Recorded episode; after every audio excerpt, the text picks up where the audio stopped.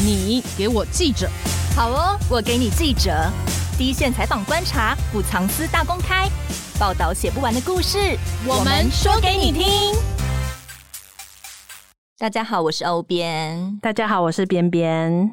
终于哟，苏贞昌离开了行政院院长的位置，嗯，这个史上最久的行政院院长。对，这出戏大概从去年九合一大选大败以后，演了两个多月，还是不得不离开了，是吗？是不得不离开吗？嗯、还是他终于如愿以偿？还是根本就是众望所归？大家都恭请他，对，大家都一直觉得他应该要走了。嗯，那你还记得吗？过年前我们有请茂贞总来上节目啊，嗯，因为当时苏贞昌率先承诺要。发六千元的现金普发嘛？那小英总统才接着证实真的会发钱，那时候才想说这个举动是不是苏贞昌的阁揆宝座就是稳了？对、啊，他不可能会下台了，因为他都要普发，大家也开心嘛，这是一个政绩了。没错，怎么才过没几天，在一月十九号的时候，他就在脸书发文请辞行政院长，而且呢，这次他下狠招，就是要总统尽速指派新的阁魁，嗯，感觉就是完全。全不给总统未留的空间，我们也要留下来。执意坚决，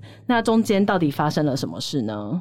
有趣的是啊，我们的辛格奎是前副总统陈建仁哦。那这也是之前我们分析了好多次嘛，到底如果内阁改选的话，嗯、行政院长会是谁呢？那陈建仁也是最快被剔除的，因为之前有提到说陈建仁他的政务资历历练是比较少的，而且也传说他本人意愿不高啊。对，怎么最后却凭中选的会是他呢？之前当了蔡英文四年的副手嘛，在接上蔡英文总统最后任期一年的烫手山芋要当阁揆，嗯。感觉这两个人感情应该是蛮好的，真的蛮好的，共患难，没错。但这也招来了外界总统兼阁魁的遐想，陈建仁这个阁魁会不会变成人形立牌呢？毕竟大家都知道，本来蔡总统最主意的阁揆人选是现在的行政院副院长郑文灿。对，而且我不得不说啊，嗯、我们家记者预测的真的很神准，真的很神准。然后，因为我们在九十三集里面啊，记者有预测到民进党的四大公子选后的动向嘛，因为毕竟那时候败选了，他们的动向是大家都很注目的，想知道他们要去哪。对，这一次的命中率是四中三。到底为什么林佑昌没有去接交通部长，而是跑去接了内政部长呢？我们等一下就再来好好问一下这个记者。今天也是我们你给我记者的重大里程碑，是一百集耶！居然一百集了，真的是好艰辛哦，真的。所以，我们今天在这么重大的日子里，再度邀请到我们的政治记者周佑正跟蔡靖宇，跟我们聊聊新内阁的新气象。但也有可能是旧气象啊，毕竟三分之二都没有换人嘛。没错，我们再度欢迎两位光临。大家好，我是佑正。大家好，我是金鱼。两位应该要嗨一点啊，因为是一百集的 特别来宾，你们最重要了。好啦，不闹了。先来问一下哦，苏贞昌这一次到底是主动想要走，还是被逼走的呢？因为如果是主动想走的话，为什么还要在临走前快速宣布要还税于民，每个人普发六千元？而且他还拍板了，系东线才走。对，就是、之前搞了超久都没有办法拍板的，走了拍拍屁股走了就好了，还要先搞了两个这么重大的政策下来，都已经这样子了，就觉得哎、欸，他是不是会留任啊？可是怎么又突然风云变色了？那个男人太难猜了，为什么？苏贞昌他要不要走的这个问题，我们可以先把时间点回到败选一一二六的那一天哦。其实那一天苏贞昌他试出了一个非常大的大方向，就是他不想走。哎，是哦，因为我们可以来做一个对比的话，最近一次有这种行政院长辞职是二零一八年的赖清德，嗯，那他一样是地方选举，民进党遭逢大败，那他提出辞职。就可以发现赖跟苏他们的词义啊是截然不同的。可是这个苏贞昌有表示口头辞职，只是说说而已吗？因为我们可以发现哦，苏贞昌在当天他释出的新闻稿，因为当天苏贞昌是没有出来说话的，嗯，只用新闻稿的方式。那他是说他向总统提出口头辞呈。但是总统未留，那重点再来在后面这一句，他说我也愿意继续留下来承担这个重任啊，这样子。所以前面是个过场，后面才是重点。其实我们在看会比较偏向是这样子，因为四年前的赖清德他的词意是很坚决，蔡总统在这两次都是要未留的。他四年前也是要留赖清德，那现在也是留苏贞昌，嗯、但是赖清德当时就是很质疑的是，他觉得他要负起政治责任，因为选的不好跟行政团队的施政，他在他认为是绝对是密切相关的，所以苏贞昌不想走，这个是一个大前提。但两个月后他走了，是，所以我们要谈的是另一个大前提是，蔡总统是不想换苏贞昌，这个也是很明确的。嗯比较大的原因当然是找不到适合的接班的人选，因为就剩一年了嘛，要再做什么也很难。这个也是一个综合的考量下的话，蔡总统是不想换。嗯，但是整个民进党里面其实只有一个人不想换苏贞昌，就是蔡英文吧。确实是这样子哦、喔，嗯、是选后之后整个的氛围，整全党都觉得那些民代在基层啊，基层都跟他们说。啊，林收一波落来，恁二零二四年就不用选了。嗯，都是这样的氛围哦。所以球就回到了有任命阁魁权的蔡英文的身上。对。那蔡总统对这个议题，就如同他过去的一些重大决策，他不到最后他不会摊牌。嗯。所以会变成外界都在猜，这样的情况就是没有人看得准，所以才会有。一直有说一下子下来啊，一下子就是位置比较稳了，就是一直在那条线，我又进来了，我又出去了，对这样子。是，其实这个真的都是在总统的一念之间哦。所以其实我们在报道上的话，这一阵子是蛮辛苦的，是我们从一些旁敲侧击的蛛丝马迹，但是始终不能确定的是，总统心里到底在想什么。那个女人才真难猜。对，但为什么反而是一月十九号，苏贞昌率先也是在脸书上发文，他说他又要请辞了，嗯、而且我这次没有要留，我就是赶快请总统指派新的阁揆。但总统的阁揆也是找了大概过完年以后才冒出来，大概一个礼拜左右，搞得政治记者在过年的时间也没有办法休息嘛，一直在想说 到底要到底是谁。那为什么又是苏贞昌先发球啊？这个时间点是立法院的休会期，就是说立法院在一月十几号的那个时候，月底的时候正式的休会。蔡总统他本来就是和外界说是内阁的改组，在立法院休会之后会正式的对外报告，嗯，等于是一个正式要摊牌的点了。对，所以在这之前的时候才会有苏贞昌的动作，像他核定了说发六千块。嗯，然后又做了重大的政策的排版核定系统线，算是力挽狂澜一下吗？是，是他 他要表达说，我不是已经进入了看守内阁的状态。嗯，其实其他也有包括像他也核定了高阶警察的警官的人事调动啊，哦、对，这些也都算蛮阁魁的。蛮核心的权利的，嗯，所以他是表达一种说，我还在位置上，那个印章还在我这里，我还可以做些什么事，这样子。是。但是越到了最后几天的时候，濒临休会期的时候，其实那个整个局势越来越清楚的是，党内的逼宫的声音已经大到了一定的程度，嗯，让蔡英文是他纵使想留苏贞昌，整个客观的形势会让他要留也很难真的把他留住。而且硬要留也会有点难看吼，就是他都不听民意的感觉。有一句话叫“形势比人强”啊，我觉得用在换阁魁的这一次上面是蛮贴切的。是苏贞昌是一个很强势的院长，嗯、但是个人再怎么强势，还是难敌大环境呢。但他最后还是很强势的，是我要走，我不是被赶走的。最后的时候，苏贞昌他其实有感觉到总统是想要留我，他始终是知道。嗯，但是他最后做的这个动作呢，他其实主要的是说，他要留一个身影是下台的身影，我不是被请走的。嗯，这个对苏贞昌来说很重要，因为其实，在苏贞昌他也跟很多他们的子弟兵都说过的一个点，政治人物不是看上台啊，是看你下台的身影才是会被后人记得非常久的。哦，是一个面子的问题吗？是，这个可以有一个观察哦。明明就有新旧阁揆的交接的一个仪式了，嗯，但是总统还是安排了一个新任阁揆的发表，嗯，其实那天总统也好，陈建仁也好，苏贞昌也好，什么重点都没有说。那天的记者会反而是吹捧苏贞昌大会，哦，总统几乎所有时间都在说苏贞昌过去四年做得多好，这个也是有在加强前面这个点，就是说苏贞昌的下台要让他漂亮一点，不是被赶走的，他是已经圆满了这这四年这样子。但我们这一次也会好奇说，就是外界的期待是内阁改组的幅度是应该要大一点的嘛？毕、啊、竟败选，所以他们要承担责任呐、啊嗯。但现在看起来，多数的阁员都是被留下来的，比较具政治性的部会首长有异动，也是大家都讨论过的、啊，比如说林佳龙啊、林佑昌等人，嗯、这些呃卸任首长或派系领袖需要卡一个新的位置嘛？变成说整个内阁改组动的只有苏贞昌。代表是民进党政府将败选的责任最后是推给苏贞昌当代罪羔羊嘛？而且他在内阁的毕业典礼上还特别说，当情势走到这里，就要有人承担，那就我来担待，各位留下来。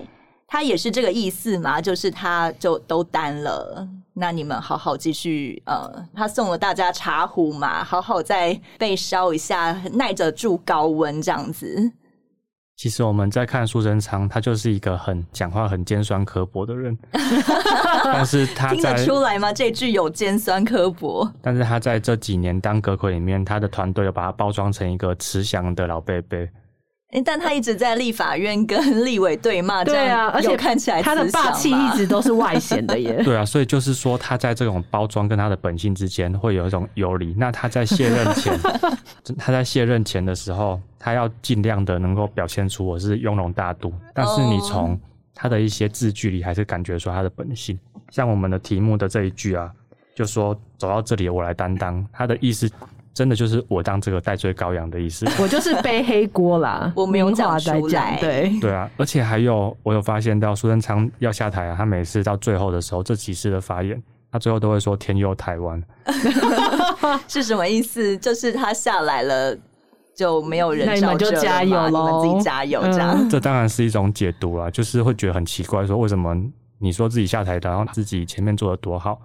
然后就是说，现在我要下台了，天佑台湾，没有了我，台湾加油。嗯，对，所以回到这个问题的本身，从这一次的改组的最后的结果来看的话，那当然是苏贞昌最后被当成了一个代罪羔羊，嗯，就是说对整个的施政，毕竟他是全国最高的行政首长。嗯，那既然外界立委这边也好，基层也好，觉得是我们的什么地方做错了，施政上面不够贴近民意啊，各方面的。其实最后要总结到的话，还是葛奎要来负这个责任呢、啊。大家应该还记得，在就是说一月中旬，大概那时候，呃，那个改组的传闻就是开始沸沸扬扬的时候，很多民进党立委，我们也都有报道，第一时间是帮苏贞昌送暖的，啊，院长加油啊，院长四年的施政做得很好。但是那时候我们就有发现，大家虽然都在送暖，但却没有人慰留他。大家只是跟他喊加油，但就是没有人说，那院长你继续留下来，这是一个很特特别的现象啊。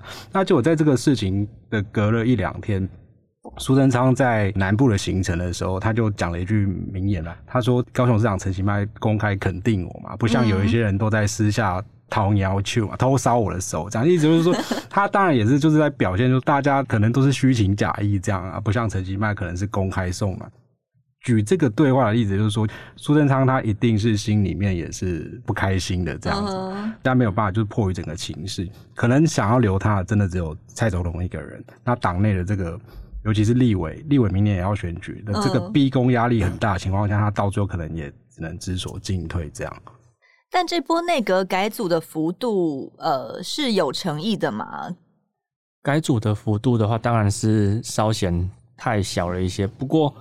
就像刚才前面提到的，既然是阁魁要担最大的责任，那最大的阁魁下来了，其实是最有感觉的，嗯，因为这样子整个外界在看的话，也从苏贞昌内阁变成陈建仁内阁了嘛，嗯，所以其实实质上是到了一个全新的一个新的团队的开始啊，还是有。一定的差别的，还是有改的。至少每天新闻上的照片就会换人了嘛，暂时不用看到。毕竟决策的人他可能想的不一样，那他的到时候决策的方向会不一样。这么看来，苏贞昌算是有点暂时失业了。这个也是大家很关注的下一步。嗯，因为在民进党里面，虽然由赖清德来出战，二零二四越来越清晰。党内人也在看，说是不是还是有潜在的人选可以来挑战。嗯，那苏贞昌一直被点名哦，所以他还是有机会的。真的有办法吗？所以他的毕业的感言的时候，他一开始一上台前几句他就说了说：“说我哪有要退休？哦，又有一点伏笔了吗？没有了，他就是为民服务啦。哦、对，他虽然是这样说，是为民服务，但是台下大家听到都是哦。可是年纪都这么大嘞。其实一直也有传闻，不过这个还要再查证啊。就是说他在卸任最后前的时候，是有一些动作，有要朝着说是不是要成立他的办公室啊，苏贞昌办公室这种。如果之后真的有的话，其实这有透露出一定的政治讯号。嗯，就说一个卸任阁揆干嘛成立办公室？对、哦，可以在后续再观察再关注的。这一波内阁改组啊，嗯，其实。大家也有点名了一些人嘛，毕竟那个有一些阁员常常发言也是挺有争议的，啊，比如说卫福部长薛瑞元，然后农委会主委陈吉仲啊，他在任内被讥说什么，哎，只会撒币，好像没有太多的农业政策比较长远的方向啊，而且就是很多农农产品都没有办法销往大陆，被禁了以后，你好像也拿不出什么方法，对，然后说要新南向或是卖到美国、卖到日本，好像。成果也不是太亮眼啦，嗯，这些人都被视为是败选的战犯之一呀，啊，在内阁改组的时候都没有想过要动他们吗？其实我们的问题点出了这两个人，就是一个蛮关键的两个人哦。嗯，因为在党内在争议，还有高层在决定的时候要换不换里面，的确这两个人是争议的点。对，但是情况又不太一样。嗯哼，以陈吉仲来说的话，他本来的拍板。本来党内很多人在说这个一定要换，嗯，其他人选他们大部分要换不换，那一些大头们没什么意见，但是觉得陈吉仲要换。嗯、不过陈吉仲这个最后是换不下来的，是小英这边真正的总统府高层核心是其实是觉得他做得很不错的。哦，真的吗？是哦。为什么？这种其实陈吉仲这个例子很奇怪的是，他的基层的感受，那种农业圈啊什么对他的评价是不好的。嗯，但是他这个人非常懂得做官。应该这样说，陈吉仲在高层的心目中的表现是 OK 的。就像有一些公司那个很会讨好长官，嗯，但下面或是真正在做事的时候，并没有得到客户或是他的属下的满意的。可以这样说，是陈吉仲这个真的是小英力保，所以他换不下来。小英自己没有看得出来，其实。民间并不是非常满意陈吉仲吗？这个也是大家一直在他没有看报纸吗？一直在诟病他的地方啊，就是说有一些小英男孩，或者是一些 就是外界可能对他的评价两极，但是蔡总统是蛮喜欢的。哦，嗯，薛瑞元这个比较更特别一点是，本来他的确是被纳入要被换掉的名单里面。包括说有一些比较跟政府比较关系比较好的媒体，他们一开始的披露的时候，也是把薛瑞元是放在要移动的。嗯哼，最后的角力出来的结果是薛瑞元留下来了，还是留下来了？所以角力的结果是有什么势力力保他吗？这个可能是一届那边会会更清楚一点，哦、因为其实卫福部长的任命从来就牵涉到的因素更复杂，它不单纯是这种。政治层面可以单独解决，像医界啊、国防圈这种，他们比较有自成一格。哦，就是产业界有没有要挺一些人选，其实也是决定部长人选的考量之一。会有差，他们最后给出来的理由是说，他对防疫上面的各种的业务比较熟练。那现在我们防疫还在一个收尾阶段，还是需要学瑞元。不过背后应该还是会有，是还有一些文章。嗯。刚刚像靖宇讲的啊，我补充一下一个，比如说陈菊这种靖宇讲没错，他确实就是所谓的小英男孩，这个是毫无疑问，就他是蔡总统非常也是倚重信任的政务官。其实我们可以观察一些民进党立委的对他的看法，他常常跟这个在野党针锋相对，民进党里面也是有些人觉得他讲话就是都呃太太太呛太激烈，可是这些对他比较有。质疑或是批评的民进党立委，其实大部分都是来自比较常在媒体上曝光的这种都会区的立委，嗯，就是不是真的来自农业县市。陈其中是小英男孩没有问题，那蔡英文在做任何政务官，他一定都还是会征询党内的意见。以陈绩用来说，蔡英文会征询一些农业县市的资深的重要的立委，有一些长期在农业县市的立委，他们私下是有在讲。他的媒体形象可能确实不太好，嗯，可是地方的农渔民团体支持他吗？对，对他的评价是正面的。可是我们的农产品、渔业产品有点呃外销困难的话，他们不会有一些怨言吗？没有错，但是农委会都会很及时的补助嘛。嗯，哦，就对，就是用这个 钱没有少赚就可以是补助公式，这是根据民进党立委的讲法，地方的这个农渔民团体对他的表现基本上还是正向的，所以可能也是这样，也是有一点点推波助澜。再加上他本来就是小英男孩，所以可能他留了，这也是可能一个重要的原因之一。那另外好奇的是，另一个小英男孩，我们的台北市长败选人陈时中，他现在是也没有在内阁名单里面，他现在就是暂时回归当牙医喽。哦，没有，他现在就是每天喝酒。什么意思？因为之前太累了，所以先休息一下 是是。喝酒这个说的是有点开玩笑啦，就是说他就回归到他的退休生活。哦，所以再也不从政了吗？对，如果没有什么意外的话。哦，所以参选台北市长的时候是他最后的舞台。可是好不容易才成立了一个粉专呢，对之后又要越来越少更新了。可能会哦，因为陈时中本人是一个蛮 蛮老派的人，他也不太用 Line，下了班之后电话也不太接。嗯嗯，就英系的他们是在说，在一些餐叙上面遇到陈时中，他的那个气色都变得。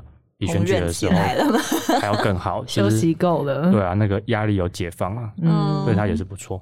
我也觉得，就是当政治人物还是比较辛苦啦。年纪大了可以不用这么努力。嗯，这句话是在跟苏 前没有，我只是希望一些长辈们真的不用太辛苦，就是该颐享天年的时候就应该要。好好的在家跟孙子玩。嗯，蔡苏体制正式被打破啊！可是这个新内阁还是新瓶装旧酒，包括行政院长陈建仁嘛，还有一堆被慰留留下来的阁员们，都是一些呃熟悉的面孔啊，换位置做。陈建仁本来意愿不是不高的嘛，新的蔡陈体制会建立出什么样的新体制啊？陈建人的意愿本来不高，这个应该是一个事实。Uh huh. 我们其实，在一月中旬，我们其实联合报曾经有两三天都独家报道蔡英文在征询承建人。他当时候很有趣的是，通常媒体写的一个东西，如果不是事实。比如说总统府或者是陈建仁这边一定会斩钉截铁的否认，斩钉截铁。对，尤其是联联合报相对是比较监督，他们一定 对他们否认。可是那几天我们不管是陈建仁或者是总统府这边都没有人出来否认。但陈建仁后来不是也说他没有被征询吗？你们要相信什么？哪一些媒体的报道吗？对他，他他曾经这么讲，但是后来证实就是他接任嘛，自己打脸自己。对，所以我们就要来回头来看，就是说为什么当时我们会有这样的报道？这一定是民进党内有人在运作这些东西，不管是放话也好，或者是记者我们自己采访得到的资讯，找陈建仁来当阁揆这件事情。基本上是确定的，嗯，只是说我们的了解是陈建仁本身的意愿真的不高，嗯，那这时候陈建仁曾经接受其他媒体访问说，总统还没有亲自征询过他，对，对，但总统可能还没有亲自征询过他，但总统旁边的人有问过了，绝对问过他，嗯，那所以陈建仁也也没有说谎嘛，因为确实可能蔡英文本人还没有出马这样，那其实透过媒体的报道，其实也是在形塑风向。靠外力去把它拱起来，对，会有会有这种感觉。但他意愿不高，为什么还是可以被拱出来？他就说他不要就好啦。而且他在中研院薪水很高，欸，诶，四十几万，应该是比行政院长高的吧？他干嘛这么累啊？他其实就是蔡总统很好，彼此都很信任，然后也很倚重的人。嗯、当初他当副总统，那后来民党初选，蔡英文赖清德初选，厮杀的很严重。那陈建仁后来也是说，他就。不当副总统了，然后就由赖清德来接棒，这样。嗯、所以从这个都可以来看到，就是说他当然会有自己主观的想法，可是他到最后都还是配合蔡英文的意志这样子的。嗯、但陈建仁的弱项就是他行政资历少啊，他之前只有在 SARS 期间当过卫生署长，跟其他民进党派系也接触不深。他靠这样子的手腕有办法，就靠。呃，我们总统说的温暖坚韧，掌管整个行政院吗？靠温暖坚韧，绝对没有办法掌管行政院。嗯，所以所谓温暖坚韧，就只是因为陈建仁给大家形象就是笑眯眯，而且形象蛮阳光，再加上他有就是强烈的宗教信仰，就是会散发一个比让人比较没有那么政治肃杀的那种感觉啦。可是温暖间这个，它就只是一个。对外的形象包装，那承建人要领导整个行政体系，当然还是要靠政治实力嘛，政治能量。承建人没有一个所谓民意代表的选举的过程，他的政治能量当然是不高。承建人当行政院长，其实就形同蔡英文主政这样子啦，就是有点总统兼阁揆的味道了。真的是以后要总统兼阁揆了吗？当然，实际上不会是总统兼阁揆，只是说，因为他最近在立法院受访的时候，他也讲说他是最能够执行蔡英文交付的四大任务的。行政院长嘛，那喊得很霸气这样嘛。其实这跟媒体事前分析，陈建仁一定是完全执行蔡英文意志的行政院长的这个方向是一致的，因为连陈建仁自己也这么说。所以承建人有没有办法掌管行政院？当然，他有一些比较细致的，比如说行政立法互动，或者是府院党之间的互动，他可能过去比较没有这个经验，这个细部还需要时间来磨合。承建人会不会只负责盖章而已啊？反正总统说了算，然后底下的人安排好，我就最后的盖个章。其实有可能啊，不是，就是说，就是说，总之他背后就是蔡总统，比较可以观察，就是说他要做一段时间，外面对那个整个评价是怎么样，才会看得出来，才会看得出来他到底声望什么会不会有影响，这样子。我们之前有提到嘛，总统最后一年的任期是要组战斗内阁的啊，但现在多数阁员都没有换，对于外界来说，其实也还算是半个败选内阁嘛，因为只剩下苏贞昌换人了，其他有争议的几乎都留任了。对，然后可能像呃经济部长王美花啊，嗯，或是外交部长吴钊燮，他们各自都有一些争议，他们也都留下来了。现在的内阁组成算是战斗内阁吗？我觉得大概一半一半嗯哼就是说我们所谓战斗内阁，就是有一派的说法，就是呃，你要当行政官员，你可能要经过选举、民意基础洗礼，你比较接地气，比较知道一般基层民众是怎么想。比如说林右昌当内政部长，他是有经过民意洗礼的人，他就会比较接地气。嗯，那将来的一些政策的推动上，他可能就会比较推出有感有感的政策。那这个就是。战斗内阁，战斗内阁就是为了选举，为了下一次的选举。可是我们同时也看到，所谓上次的败选内阁，很多人没有换嘛。战斗内阁就是看起来就是只有一半是战斗内阁，一半有战力，一半就是以前原本原本败选的战力，败选的战力还是一点点战力。对对对，或是那些败选的战力，因为他本身跟一些人对干起来，好像也都蛮有战力的。他们是不是也需要这种战力啊？那当然，因为就像是陈建仁他一上任之后也讲说，为政策辩护要更及时的论述嘛。嗯哼。因为苏贞昌常常会自己帮自己论述，他就会直接跟国会议员对骂这样。那陈建仁他一上来就讲这个，也要很重视论述，代表他们在这一块还是很需要，就是有那种强力帮政府捍卫政策的这种，可以跟立委互杠的那种人，炮手的角色这样子。对对对。可想而知，之后陈建仁因为是圣光满满嘛，他。就会比较温文儒雅的跟立委对谈喽。朝野立委看起来，不管是民进党，甚至有人在讲，陈建仁最大的武器就是他的微笑，这样子，就是可能 靠着微笑也可以融化本来立委的怒气嘛。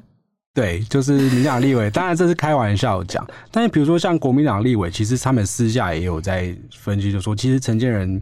他当然没有苏贞昌那么强势，或者是政治手腕、政治能量这么强烈这样子。嗯。可是因为陈建仁就是有一点比较温和的情况下，有时候你在野党的立委在强力质询他，或者是比如说攻击他的时候，他可能就是有点这个靠微笑取胜，就是有点像是铁拳打在棉花上那种感觉。可能交锋不起来啊，他们私下会有这种担忧这样啊。不过实际上是怎样，还是要等开议之后咨询备询的情况才能确定嘛。其实这个可以有一个人来对照，是侯友宜。什么意思？就是确实有一个说法是说，陈建仁未来的风格可能会很像侯友谊现在。侯友仪现在你问他什么两岸啊，或者是说一些国政方面成绩的，把他当做是可能会选二零二四嘛？嗯，那问他什么？吼吼做代志，没有错，没有错。问他什么，他就是吼吼做代志，就吵不起来了。嗯，陈建仁就说：“哦，谢谢指教，我们吼吼做代志，这样就可以了，是不是？”微笑，可能差别可能只是在陈建仁会露齿笑啊，侯友仪是微笑。刚刚听佑真这样讲啊，你突然会觉得为什么？会把薛瑞元跟陈吉仲留下来，因为他们两个就是那种担任炮手的角色，对对对，所以说不定留他们下来是有功用的。然后陈建仁就在中间微笑。不过整个内阁的风格应该会转变，应该不会再容许说薛瑞元他们这样子跟在野党一直这样子输赢这样子。哦，因为事实证明。这样的方式是掉票的啦，是不是没有会下降的？没有错，没有错。确实，因为现在很多满意度下降，他们两个人好像也会被点名出来，嗯、就是你们失言太多了。对。那刚才有提到林佑昌掌管天下第一大部内政部嘛？可是我们之前分析是说他应该要去接交通部的、啊。你看，像林佳龙去接副秘书长嘛，嗯、然后潘孟安就。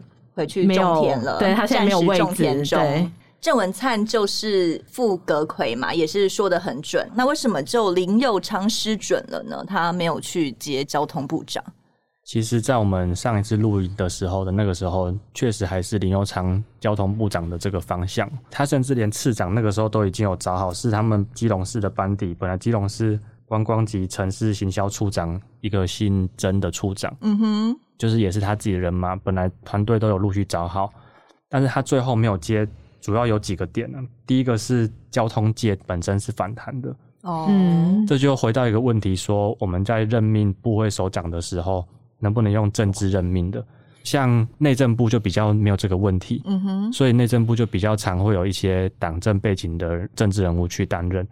但是你说，如果举一个极端的例子，像国防部。嗯，他的那个专业性就非常强，你很难用政治人物去当，这样大家就会质疑你的专业性在哪。对对，所以交通部长他不是说过去没有过，但是他有他的这种专业性在，你需要有交通的背景。林佑昌有吗？对，这个我们等一下后面还可以有举例哦。所以前面的时候，交通界第一个就对他是有意见的。嗯，这种专业领域上，如果你不是一个让交通界能够信服的人。像交通部他们未来推的一个很重要的台铁公司化，嗯，这个林右昌要怎么去推？至少在台铁的人觉得林右昌不是很懂台铁整个状况的人了。嗯哼，那还有一个是主持人刚才有说到的，说林右昌在交通这一块的表现到底是怎么样呢？那我们可以检视就是他八年的基隆的任期，那跟交通最相关的就是基隆捷运。对，那这个的争议我们都知道非常的大。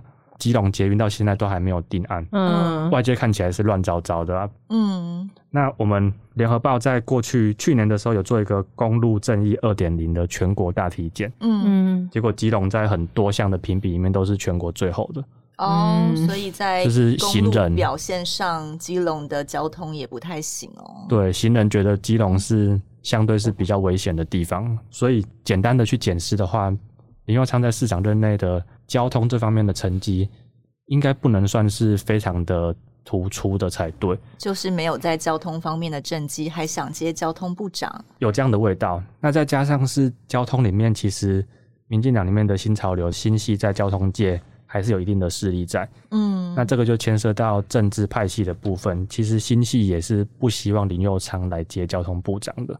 是吗？是因为林佑昌进来了，他们的有一些本来安插好的利益结构就会断掉吗？他们有一些他们的综合整体性的考量啊。不过他们最后的结果是说，比较希望林佑昌，因为这种派系平衡的角度，势必是要有一个位置。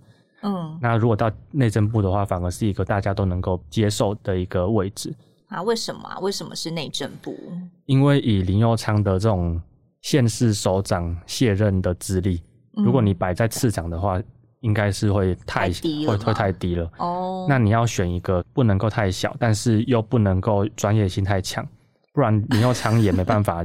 这种政治任命的政治人物很难去直接接起来。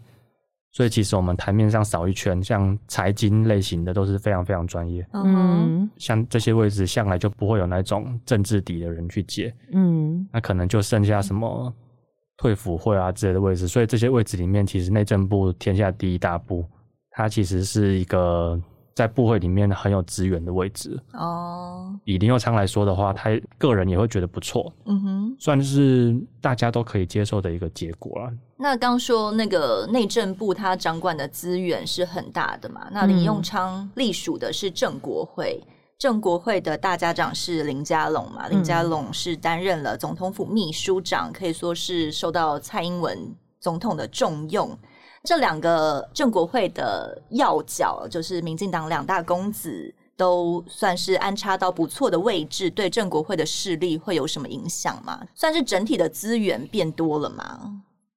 其实林佳龙在总统府秘书长这个位置的解读，党内有一些的看法，反而。不觉得说这个对他个人是非常好的位置哦？为什么？那这个我们可以先分两块来说，一个就是从郑国辉的角度，嗯哼，是郑国辉现在在整个民进党内的权力生态的布局里面，他占有一个是微妙的角色啊，就是说，因为赖清德是二四年的候选人，这个比较明朗，嗯，那他现在又握有党的机器。那他背后是新潮流，那另一个党内的大派系英系是蔡总统陈建仁内阁，也是陈建仁本身是有蔡英文的这样的色彩，嗯，所以两大派系之间的位置已经相对很清晰，嗯，所以这个时候郑国会身为民进党内三大派系的第三个。大的派系，他在整个内阁里面，他要取得一个位置，但是他又要跟两边都能够抗衡、平衡的感觉。对，我觉得用平衡会比抗衡还要再更更精准。嗯哼，他要取得一个位置的话，像总统府秘书长这个角色，郑国会就扮演了一个在两边之间的一个沟通双轨沟通的角色，会变成林佳龙跟郑文灿都有这种类似的角色。郑文灿是在英系跟新潮流之间，他的关系非常好。嗯嗯，那林佳龙他隶属于郑国会这边，所以他会在未来里面变成一种府院党之间，表达出一个不同于新潮流，也不是英系这边的一个意见，本质上还是派系共治。哦，就是融合大家的呃意见，变成一个共识这样子。对，这个是我们从派系的角度来看。但是回到林佳龙个人的话，我们要讨论的是说。总统府秘书长这个位置到底有多少的权力哦？嗯，因为这个在过去国民党的时代，这已经很久了，是两千年之前的时候，嗯，的府秘是确实有一些权利，嗯，是他能够批准一些事情的。但是到了民选总统之后，其实总统府秘书长是一个位置很高，但是没有什么实际权利的人，就跟副总统的感觉一样吗？其实非常像，其实非常像。有一个有趣的说法是说。副总统经常会在外面有一些行程嘛，嗯，不用被总统这样子一直看管着，嗯，但是总统府秘书长一天也不能跑，都一定要跟着，一个礼拜七天都被总统就近看管着，哦，就没有办法发展自己的业外事务了。是，这个是很重要的。主持人说到一个重点了，就是林佳龙是派系头，嗯嗯，那你在这个位置上，你未来要怎么去跑地方？你要怎么去有资源？你要怎么把派系拉拢起来？主持派系的事情，在这个位置会显得绑手绑脚的。哦，但还好，只要待一年而已嘛。对啊，这个 无论二四年是什么情况，一定大选完会有一个新的、新的、uh huh. 新的改变。那就请他委屈一点了，只要待一年而已，这样子。对，确实比较。他的位置的话，大家看起来以他的资历辈分的话，放在这个位置，确实是综合看起来是比较委屈一些的。大家都看起来，嗯，其实总统府秘书长他本质上就是总统的幕僚长，嗯，总统幕僚长的身份。那刚靖宇讲的很传神啦，就是说他一个礼拜七天都要待在总统府里面嘛。他对于那个他是一个派系的掌门人，他就比较少能去外面。就是至少在上班时间啦，可能就比较少 可以出去这个接接触民间这样。不过林佳龙也有一个很重要的功能，蔡总统找他来当他的幕僚长，嗯、那一定是希望他在府院党之间也是扮演一个桥梁沟通的角色。嗯，那刚刚谈到就是郑国会英系还有赖清德新新潮流系这个部分，郑国会的角色，基于刚刚讲平衡，其实也是蛮正确的，但是他更有一点就是说他在中间也是跟两边都交好。我们都知道说，其实过去长期来讲，郑国辉跟英系的关系是相对好的。嗯哼，那蔡总统跟林佳龙关系也是好的，所以当初才会就是好几顾茅庐，拜托他选新北市长嘛。对对对，蔡跟林佳龙的关系也是好的。但是啊，最近其实我们呃采访新闻一些可靠消息都有了解到，林佳龙跟赖清德的关系也是不错的。嗯哼，郑国会过去跟新潮流系是相对是不友善的，相对，哦、但这个当然会随着情势动态变化。只是说赖清德跟林佳荣这两个人本身是没有交恶的，那互动也还算可以。赖清德参选二零二四越来越定一尊的情况之下，其实他跟林佳龙这个系统私下都有保持蛮蛮好的沟通啊，也都蛮多互动。那林佳龙在这一个位置，也可以算是提供赖清德一个协助，可以这样说，或者是说合作，他就等于他跟两边都有一个信任跟合作关系。那对于林佳龙自己本人或者整个政国会，其实也是相对有帮助的。那谈到新潮流啊，另外一个也算是小英男孩兼新潮流的公子之一啦，嗯、郑文灿，他接了副行政院长。可是其实郑文灿一直都是蔡英文主义的行政院长人选，只是因为论文案就落马了。现在外界有在猜测啊，会不会其实陈建仁靠微笑嘛，握有实权的反而是郑文灿呢？他才是实权的副阁揆。这个东西是大家一直有在这样的在说，那确实实际上要怎么样的话，当然是要看日后的发展。不过有一些蛛丝马迹是可以看得出来的，像最近的是昨天是民进党赖清德当选党主席之后第一次开中执会，嗯，过去行政院会派一个代表去列席民进党的中常会，在苏贞昌时代的时候是之前他的办公室主任黄志达。当然，后来黄志达有升任政务委员、行政院政委。嗯，对。那昨天我们看到是谁去列席民进党的中常会，其实就是郑文灿。哦，可以直接看得出来的是说，代表行政院跟党的管道来沟通。那党现在是谁当家？是赖清德当家，所以政院跟。民进党中央的沟通，郑文灿一定是一个相当重要的角色。嗯哼，因为他也受蔡英文重用嘛，然后又是新潮流的这样子。对，所以像昨天媒体就很好奇问郑文灿说：“这个是第一次执会你才来参加吗？”那他的答案也很明确，嗯、他说他之后都会以副院长的角色来列席。嗯，其实我们刚才说到的说这种副院长的角色，但是实际上被大家觉得握有比较多实权。在过去也有发生过哦，而且这个时机点还蛮像的，因为现在是蔡政府的第七年，已经最后了，嗯，最后一年。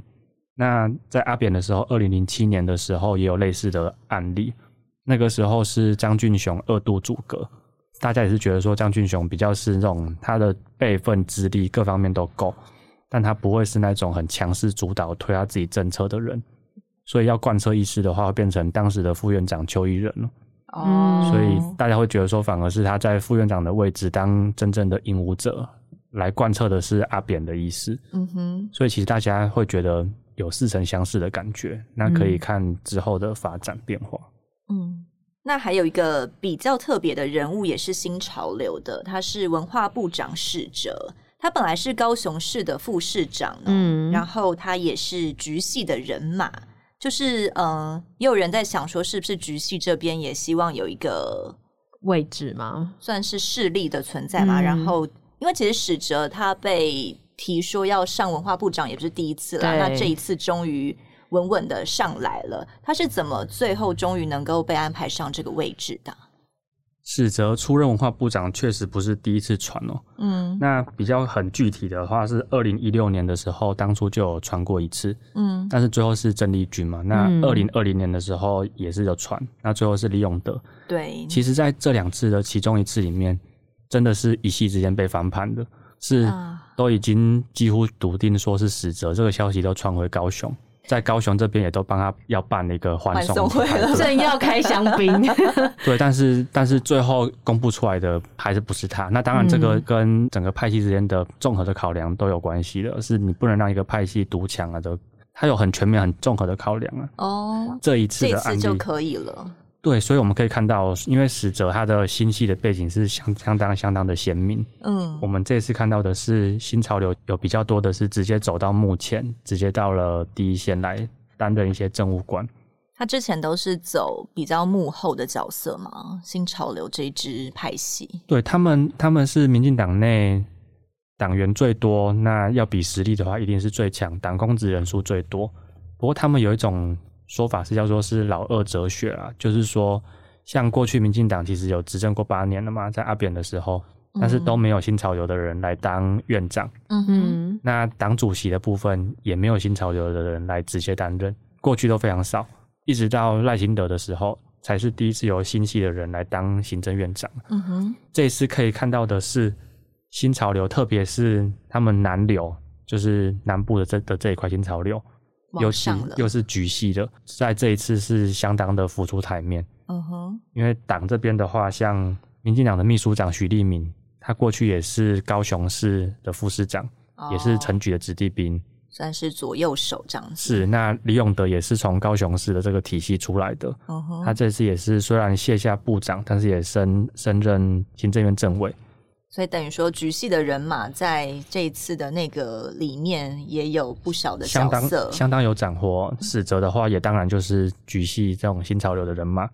所以其实这次看到的大背景是新潮流浮出台面。那基于这样子的大背景的环境下，使者他终于被扶正，他被传很久了，终于出来，其实是合乎这个整个，不管是在党部这边的布局，还是政院这边内阁的布局了。哦，那最后还想要谈到一个也是 吵了很久的角色，是陈明通哦。嗯国安局长现在是前局长陈明通了，也是一个默默请辞走人的态势，算是走的还蛮低调的哦。嗯、呃，因为之前蔡英文跟陈明通都一直帮林志坚的论文背书嘛，对，所以大家也就想说陈明通一直不下台，一直不下台，因为我没有错。嗯，可是现在下台了，而且是自己请辞的，算是蔡政府要为这个论文案止血了吗？其实我们在看陈明通跟苏贞昌非常的像，都是。不得不走。嗯，那蔡英文其实很想让他们留下来。真的吗？陈明通这样子，他还是要留。哦，因为其实从一些发言可以看得出来，不管是蔡英文本人还是陈明通，他们到现在都不觉得论文是错的。哦，不能承认呐。最直接的例子是在立法院审预算的时候，在朝野协商预算的时候，因为通常这个时候政务官是最低调的时候。能低头就低头，因为这个时候立委他就他要跟你说要删什么预算的时候嘛，嗯，所以你这个时候跟他输赢，那他一定是不撤案哦，他就是要提你的这个预算的删减案，那你这个部会就头大了，嗯。但陈明通竟然在最近一次要审预算的时候，他还在立法院说林志坚的论文绝对是冤案，为什么要在立法院上说啊？对，而且是在审预算的时候，嗯，陈明通本人一定没有这么大的胆子啊，所以我们在看一定是。包括他本人也好，蔡总统也好，到现在都是这样子认为的。哦，那蔡总统其实有被媒体问到这个问题，他在兵役延长的时候，嗯，他有在隔了七百多天接受媒体提问。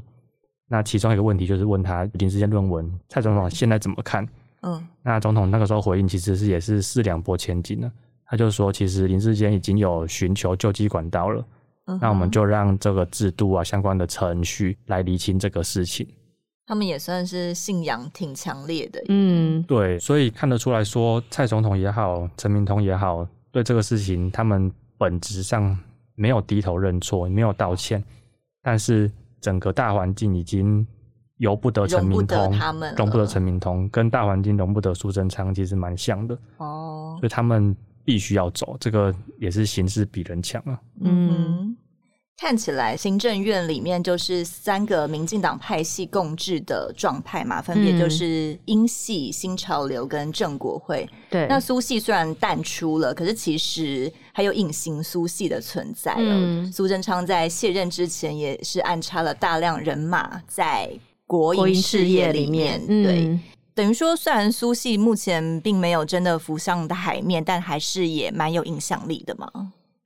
对，我们看到的是说，因为苏贞昌他非常的久任这个阁揆的位置，嗯，那他的在过去的时候，他虽然执政的时候上台的时候是新苏同盟，他是获得了新潮流的支持，嗯，那因为获得党内最大派系支持，所以他位置有坐得稳，嗯，但是他当到后来的时候，其实像最明显的一个例子，国营事业里面本来台水的董事长魏明谷，嗯，他是新潮流一个相当标志的人物。但是那个苏贞昌还是把他给换掉了。嗯，那其实不止台水，他在很多方面都是带有派系色彩的，像台演很多地方国营事业，他都有出手整顿。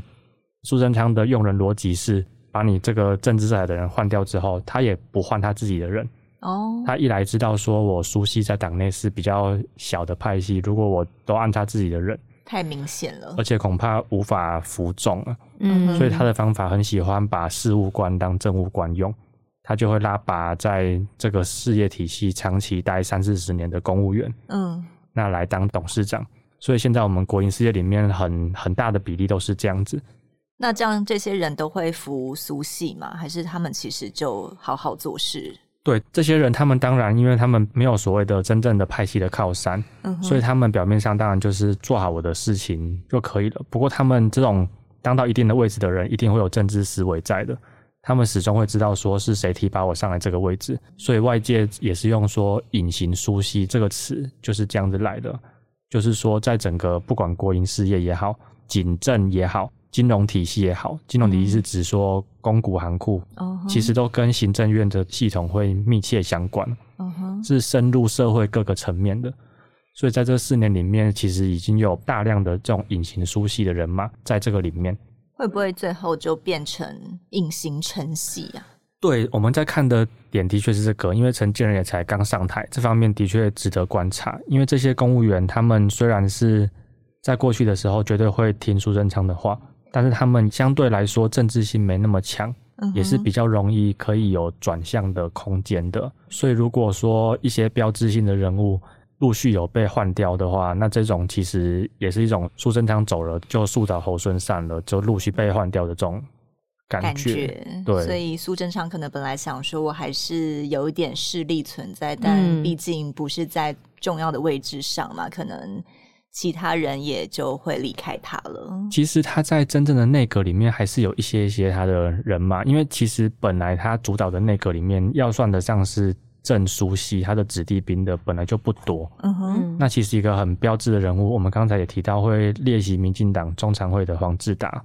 哦，因为他的政治经历其实是比较比较轻一些的，就是说可以当到政务委员这个位置，是算是外界觉得是蛮大的位置。本来也是预期说苏贞昌下台之后会不会被换掉，但其实也没有，也被留任下来了。所以其实他的角色会变成说是苏系在内阁里面传达苏的意志，这样是是，就是一种作为派系代表的这种象象征意义是有的。所以其实苏贞昌虽然下台，但是内阁里面他还是有这种一定的话语权啊。当然决策权是不太可能的，不过他的意见会是党内一股不能够忽视的声音。哦、嗯，我觉得我们今天谈的这个啊，可以来做个结尾的，是说这种新的内阁起来的态势，其实要呼应到一个最关键的点是，民进党内大家都体认到赖清德已经在崛起中，嗯，所以他们内部很多矛盾也好，但是政治从来就是讲实力不讲感情，哦，所以就像当初蔡英文用苏贞昌一样，他们两个的关系。在党内众所皆知是不好的，嗯，哎、欸，但他最后那个下台的身影，两人还一起吃呃，算是面线嘛？还是什么？然后一起微笑的那张照片，对啊，这个还是做给大家看而已。是啊，这个就是说，政治从来就是要讲什么样是最合乎我的最大的利益哦。所以民进党内他们现在很清楚的一点是，我们大家一起来协助赖清德，是真心的也好，你其实不想帮忙也好，但是大家都要出力。嗯，来一起让赖清德选上二零二四的总统，这个才是整个新内阁最重要的任务啊！当然，在这个当中会有一些矛盾，这个是一定会有。可想而知，会有一些花边新闻啊，会有一些权力角力的什么位置的斗争。但是，我认为这个大方向到明年大选前不会有太大的改变的。民进党里面应该是会走向越来越团结的。感谢靖宇帮我们做了一个很好的收尾。对，联合报数位版从去年底开始就有一个新的专栏，是二零二四起跑嘛。对，我们就是不断的关注呃未来的总统大选的进展，也很值得关注。就欢迎听众可以来订阅联合报数位版。对，我们是各个政党都会有分析的，所以呃，像国民党这边看起来那个。局势还不够明朗嘛？对，可能就是要再等几个月。那民进党这边已经算是挺清楚的了。对，然后民众党应该也是柯文哲跑不掉了吧？其他的就拭目以待。就还有很多分析报道，对，很精彩。请大家可以多多锁定订阅我们联合报数位版。今天谢谢靖宇跟佑正，谢谢两位，谢谢，谢谢，拜拜，拜拜，拜拜。更多精彩的报道，请搜寻 VIP 大 U 点 com 联合报数位版，邀请您订阅支持。